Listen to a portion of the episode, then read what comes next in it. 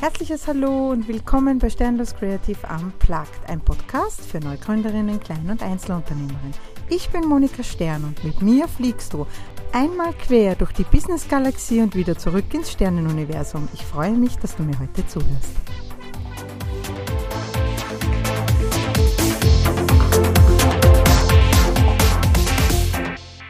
Hallo und herzlich willkommen zu einer neuen Folge von Sternlos Creative Unplugged. E-Mail-Marketing. Dein Fluch oder auch Segen. Jo, wie der Titel schon sagt, geht es heute um das sehr beliebte oder sehr verhasste E-Mail-Marketing. Zum E-Mail-Marketing gibt es ja tatsächlich, habe ich das Gefühl, wirklich nur positiv oder negativ. Also es gibt wirklich nur helle oder dunkle Seite der Macht. Denn äh, was dazwischen ist ja auch fast nicht möglich. Denn entweder man betreibt es ja, oder man lässt es. Ja? Ähm, ich persönlich ähm, hasse, wie alle anderen Menschen auch, Newsletter, die mich permanent auffordern, was zu kaufen. Das geht mir wirklich furchtbar auf den Senkel.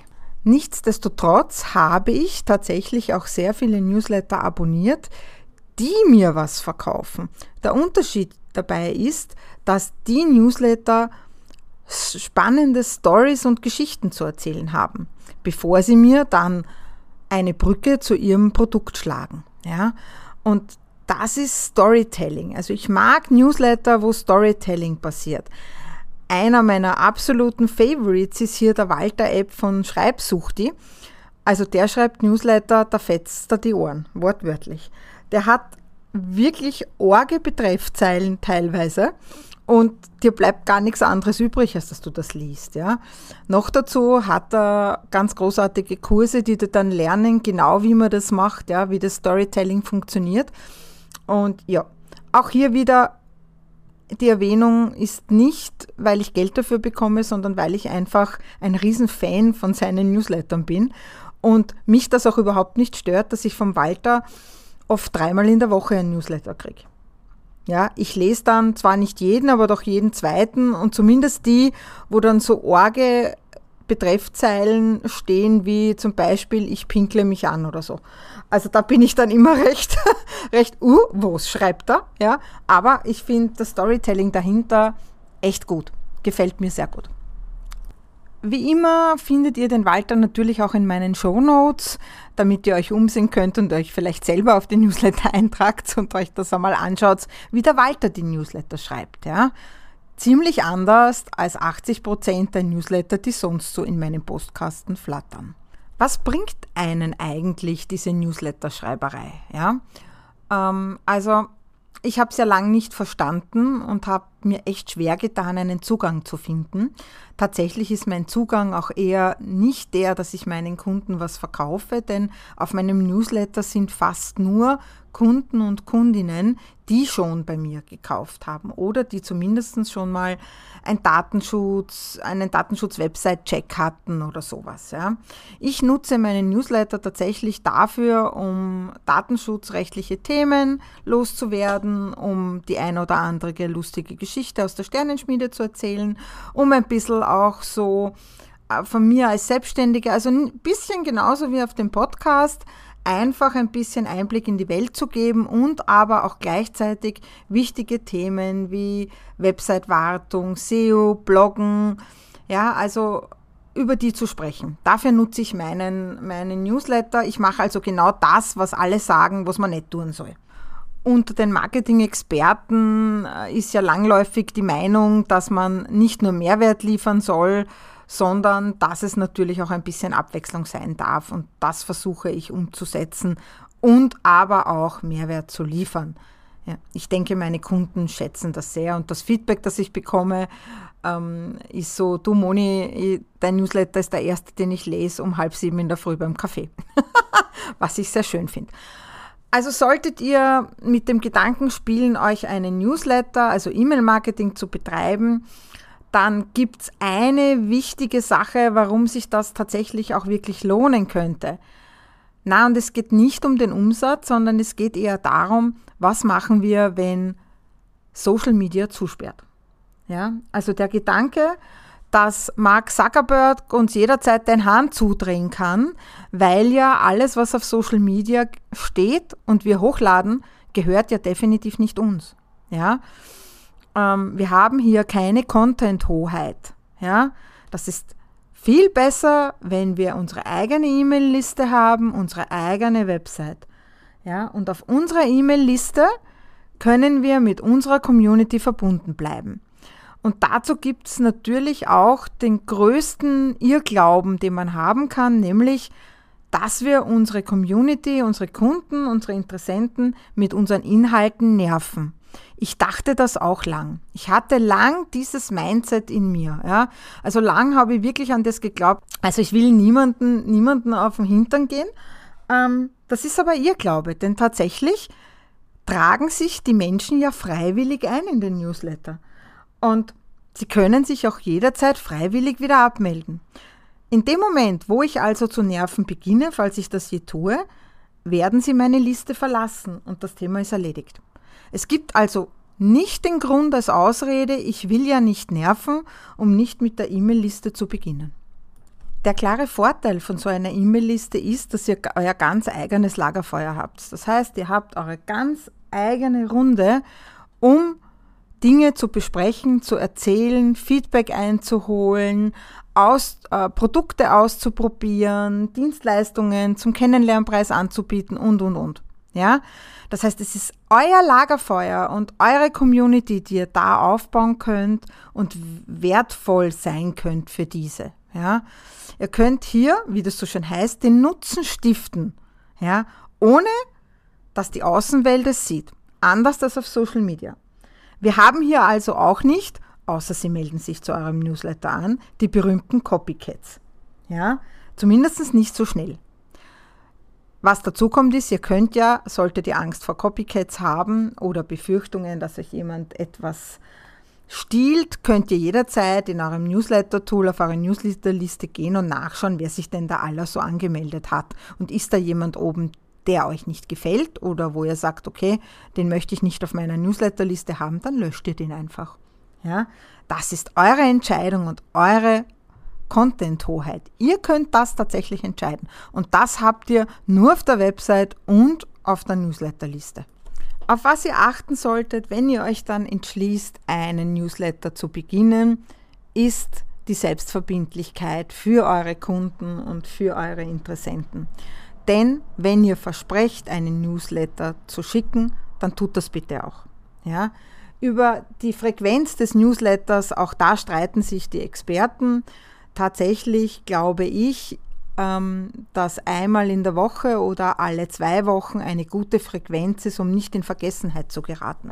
Denn man darf ja nicht vergessen, ähm, bei vielen sind auf den Newslettern äh, Interessenten und, und Zielgruppen Kunden drauf, die noch keine Kunden sind quasi, die vielleicht zu Kunden werden. Und auch der Newsletter dient irgendwie dem Vertrauensaufbau. Und je länger ihr nicht von euch hören lasst, desto weniger spürig seid ihr, ja, desto weniger Gefühl kriegt man für euch. Wenn ihr aber regelmäßig einmal in der Woche oder alle zwei Wochen einen Content liefert, ja, und von euch quasi von euch hören lasst, ja, dann bleibt ihr in Erinnerung und auch so ein bisschen im Gefühl eurer, eurer Interessenten. Ja? In meinem Fall ist es bei meinen Kunden. Also die Kommunikation zu meinen Kunden ist deutlich noch enger geworden seit dem Newsletter. Ich bekomme auch ab und an wirklich schöne E-Mails dazu. Ich schaffe es oft leider nicht darauf zu antworten. Das ist für mich so ein, ein To-Do, das ich verbessern möchte. Ja, aber äh, man bleibt ein bisschen mehr in Verbindung. Und ich glaube, dazu ist eine höhere Frequenz notwendig. Kommt aber natürlich total darauf an, wie ihr das in eurem Business-Alltag integrieren könnt. Ja? Also das muss man sich im Vorfeld schon gut überlegen, denn es ist Arbeit. Ja? Also alles, was wir an Content oder Marketing machen, ist zusätzliche Arbeit zu unserem Alltagsbusiness. Und ich sage immer, ich komme ja aus der Werbebranche. Für mich ist ist Grafiken erstellen und hochladen und das alles kein Thema. Und trotzdem ist es wirklich Knochenarbeit für mich. Ja, ich muss mir auch was überlegen, ich muss mir einen Plan machen, ich muss die Grafiken vorbereiten. Ja, es geht vielleicht ein Tick schneller als bei euch, aber Arbeit ist es für mich genauso wie für euch. Wenn man sich dessen bewusst ist, dann ist die Reise ins E-Mail-Marketing, denke ich, eine schöne und eine gelungene. Ja, also so sehr ich mich gesträubt habe, mittlerweile ist mein Newsletter, den ich einmal in der Woche ausschicke, nicht mehr wegzudenken von meiner Content-Strategie. Ja, also ich möchte ihn nicht mehr missen. Ähm, ich weiß nicht, ob er immer, immer wirklich toll ist für meine, für meine Zielgruppe, aber meine kleine, feine Liste, und sie ist wirklich sehr klein, ähm, liest anscheinend meine Newsletter sehr gern. Zumindest verrät mir das mein Newsletter-Tool anhand der Klickraten und anhand der Öffnungsraten. Ja. Kommen wir gleich zu dem Thema Newsletter-Tool. Ähm, hierzu möchte ich auch einen kleinen Ausflug in die Datenschutzgrundverordnung geben. Wie ihr ja wisst, bin ich TÜV-zertifizierte Datenschutzbeauftragte. Das heißt, Datenschutz ist natürlich eines meiner Lieblingsthemen. Wenn auch nur eines meiner Lieblingsthemen. Aber was den Newsletter angeht, ist es so, dass wir ja mittlerweile alle wissen sollten, also auf einem Newsletter darf ich nur landen, wenn ich mich freiwillig eintrage. Ich darf nicht einfach hinzugefügt werden. Solltet ihr von jemandem einen Newsletter bekommen und ihr habt euch dort nicht angemeldet, dann bitte schreibt demjenigen, dass er euch wieder entfernen soll sofern euch die Inhalte nicht interessieren. Sollte er diesem bitte nicht nachkommen, könnt ihr gerne ein Auskunftsbegehren stellen. Auf dieses muss dann binnen vier Wochen geantwortet werden und ihr könnt natürlich auch ein Löschbegehren stellen. Das steht euch zu. Ja? Solltet ihr euch jedoch richtig freiwillig auf einen Newsletter anmelden, dann sollten in dem Kontaktformular nur Dinge abgefragt werden, die man tatsächlich auch nur zum Versenden des Newsletters braucht. Und im Normalfall ist das bei manchen Vor- und Zunahme und die E-Mail-Adresse. Alles andere braucht im Newsletter Abfrage-Kontaktformular eigentlich nicht abgefragt werden. Habt ihr euch dann dort freiwillig eingetragen, dann solltet ihr eine Bestätigungs-E-Mail bekommen. Das ist dieses sogenannte Double Opt-in. Dieses Bestätigungs-E-Mail, damit willigt ihr noch einmal ein, dass ihr euch wirklich freiwillig zu diesem E-Newsletter angemeldet habt und wenn ihr das bestätigt habt, landet ihr auf der Kontaktliste von demjenigen, dessen Newsletter ihr zukünftig bekommen möchtet. Ähm, zusätzlich muss natürlich auf der Website von demjenigen, der einen Newsletter hat, der Newsletter in der Datenschutzerklärung stehen. Solltet ihr Webseiten haben und noch kein Newsletter, dann sollte in eurer Datenschutzerklärung auch kein Newsletter-Tool stehen, bitte. In der Datenschutzerklärung stehen immer nur Dinge, die tatsächlich auch auf der Website und im Unternehmen verwendet werden. Ein gültiges Impressum ist genauso Pflicht wie der Abmeldelink in jeder E-Mail, die ihr bekommt von dem Newsletter. Ohne diese Dinge sollte kein Newsletter bei euch ankommen. Wenn das doch geschieht, dann ist es für mich immer ein Zeichen dafür, dass sich der oder diejenige mit dem Datenschutz nicht auseinandergesetzt hat oder manchmal, was viel schlimmer ist, es ihnen völlig egal ist. Hier mein klarer Aufruf, Unternehmer, denen es völlig egal ist, was die Datenschutzbehörde von ihnen will, sind für mich nicht integer. Ja, das möchte ich hier ganz klar sagen. Für mich hat Datenschutz was mit Integrität zu tun. Daher überlegt euch gut, ob ihr eure personenbezogenen Daten wie die E-Mail-Adresse und den Namen an solche Unternehmer weitergeben wollt oder Unternehmerinnen. Eine der am meisten gestellten Fragen ist, welches Newsletter-Tool verwende ich denn? Und hier haben wir unterschiedliche Möglichkeiten. Ich habe sogar extra einen Blogartikel dazu geschrieben, wo vier DSGVO-konforme Newsletter-Tools von mir gegenübergestellt werden. Diesen findet ihr auf meiner Website oder in den Show Notes. Ähm, also es ist Prevo, es ist RapidMail, es ist CleverReach und ClickTip. Ja, kann sein, dass sich das in einem halben oder dreiviertel Jahr wieder aktualisieren muss, aber momentan sind es diese vier, die in meinem Blogartikel stehen. Warum solltet ihr euch bei der Auswahl der Newsletter-Tools an DSGVO-konforme halten?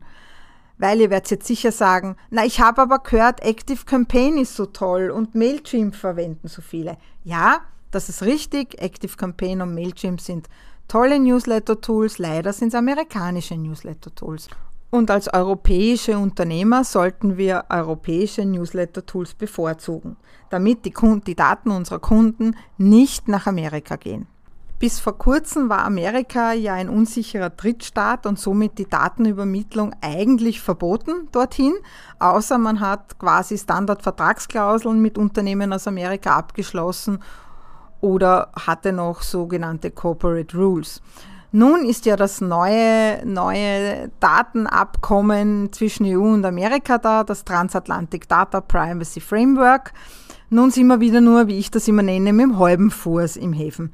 Das heißt, nun haben wir zwar wieder Spielregeln, man kann aber davon ausgehen, dass auch diese eventuell nicht lange halten werden und wir dann wieder alle umsteigen müssten auf europäische Tools. Also warum nicht gleich sich den Europäer nehmen und anstatt dann, wenn es wieder gesetzlich eher eng wird, vom Amerikaner zum Europäer wechseln. Ja, also ich bin eher dafür, mir jetzt schon Alternativen zu suchen, die europäisch sind und damit. Ich möchte hier an dieser Stelle ganz klar sagen, ich bin kein Rechtsanwalt, äh, Rechtsanwalt, ja, oder Rechtsanwältin.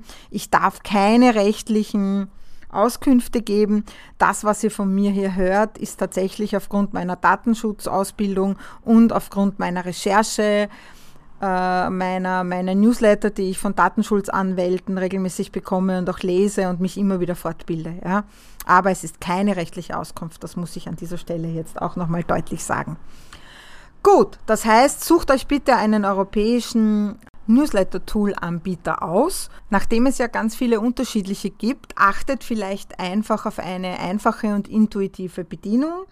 Schaut, je nachdem, was ihr für eine Strategie und wie, wie ihr dann im Nachhinein mit den E-Mail-Listen arbeitet. Habt ihr unterschiedliche 0-Euro-Tools, das heißt, kommt man auf unterschiedliche Listen im Hintergrund, wenn man sich bei euch für unterschiedliche 0-Euro-Tools anmeldet. Ähm, was möchte ich tun? Möchte ich schon einen Weg dann quasi, dass im Tool gegangen wird? Das nennt man Automation.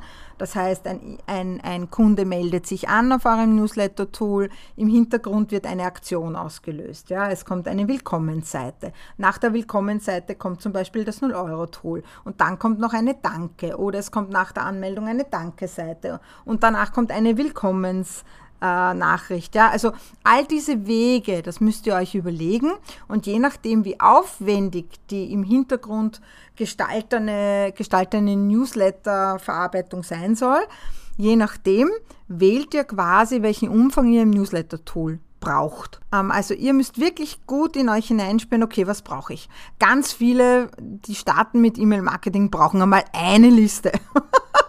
Ja, und ich habe bis heute eine Liste. Ich habe eine Liste für Datenschutz und Webdesign und SEO und Bloggen, weil ich der Meinung bin, ich wechsle diese Themen ab. Ja, und es ist für jeden ein bisschen was dabei. Ja, weil ich glaube, hätte ich nur eine Liste für nur Datenschutz, würden sich alle abmelden nach fünf E-Mails, weil das ja nicht gerade zum Lieblingsthema von vielen gehört. Ja. Somit, wenn dazwischen aber eine spannende Geschichte kommt, vielleicht ein bisschen was zum Schmunzeln, dann wieder was zum Bloggen, was für SEO, also ich versuche Abwechslung zu bieten. Ja. Um diese Abwechslung auch wirklich anbieten zu können, müsst ihr dann natürlich auch entscheiden, für was für Pakete ihr bei den Newsletter-Tool-Anbietern auswählt. Und da kann man am Anfang durchaus vielleicht mit was kostenlosem starten. Ganz wichtig ist auch wieder auf den Blick der DSGVO, dass sie euch einen Auftragsverarbeitungsvertrag anbieten. Warum? Weil das Newsletter-Tool auf die Kundendaten schauen kann und zugreift. Und deswegen braucht ihr einen Auftragsverarbeitungsvertrag, kurz AV-Vertrag. Ja? Das regelt die Spielregeln zwischen euch und dem Newsletter-Tool. Und somit seid ihr, was die Datenschutzgrundverordnung angeht, auch auf der sicheren Seite. Zum Thema AV-Vertrag werde ich später mal eine eigene Podcast-Folge machen. Das wird jetzt echt den Rahmen sprengen.